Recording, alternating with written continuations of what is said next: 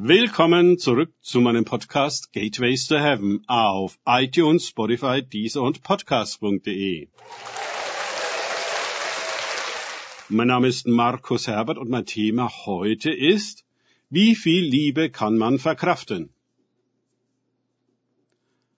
Weiter geht es in diesem Podcast mit Lukas 15,20 aus den Tagesgedanken meines Freundes Frank Krause.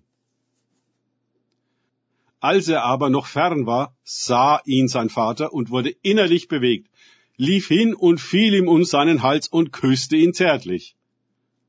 Lukas 15, 20. Wie rührend das ist. Und wie gegen jede religiöse Erwartung. Wo bleibt der erhobene Zeigefinger? Wo die Beichte und Reue und das ganze Sündenprozedere?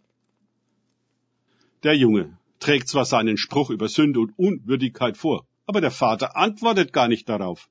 Er überbrückt die Distanz und Entfremdung mit Liebe. Damit holt er den Sohn aus der Weichenschaft zurück in die Sohnschaft. Wie geht es uns in der Sache? Glauben wir, dass der Vater uns sieht? Wirklich? Wie glauben wir, sieht er uns? Glauben wir, dass er uns entgegenläuft, voller Erbarmen? Oder glauben wir, er hat eine Liste mit unseren Verfehlungen parat, die er uns nun vorhalten wird? Rechnen wir mit Erbarmen oder mit Beschämung? Glauben wir gar, dass der Vater, Gott, uns um den Hals fällt? Wie nah ist das denn? Schon, dass er uns entgegenläuft, also die Distanz zwischen sich und uns rasch verringert, kann uns in Freude oder aber in Panik versetzen. Was kommt da auf uns zu? Dass er uns dann um den Hals fällt und auch noch zärtlich küsst. Ich glaube, das zerbricht das Joch der Weisenschaft und damit auch das Joch der Religion, die davon lebt, dass wir unser Leben lang daran arbeiten müssen, Gott näher zu kommen, was nie gelingen wird, wenn wir es sind, die es tun müssen. In unserem Gleichnis ist es die Liebe, die die Sünde und Distanz die Furcht und Beschämung, welche der Religion so innig zu eigen sind, überbrückt. Die Frage an uns, wie viel Nähe können wir überhaupt zulassen? Immerhin ist das Gott und wir sind wir. Glauben wir, dass Jesus dieses Gleichnis erzählt und es in das Evangelium, der gute Nachricht, aufgenommen wurde, weil wir alle eben diese Erfahrung des verlorenen Sohnes machen müssen? Werden wir nicht weisen Christen sein, wenn wir diese Erfahrung nicht machen.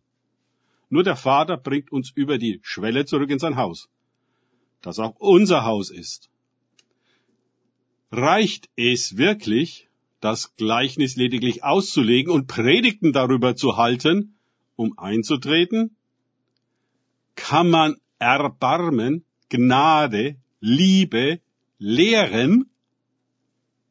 Der Vater hört sich den Spruch seines Sohnes scheinbar gar nicht an.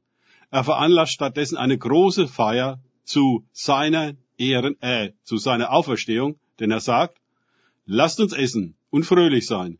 Denn dieser, mein Sohn, war tot und wieder lebendig geworden, war verloren und ist gefunden worden. Also nicht nur, dass der Vater dem Jungen innerlich bewegt entgegenläuft, ihm um den Hals fällt, ihn zärtlich küsst. Nicht nur, dass für ihn schon das beste Kleid, Schuhe und Ring bereit liegen, nun findet für ihn auch noch ein fröhliches Fest statt. Zu alledem konnte er gar nichts beitragen, nichts tun und nichts bezahlen. Seine Sünden scheinen hier niemanden zu interessieren, außer seinem Bruder. Wie viel Liebe kann man verkraften?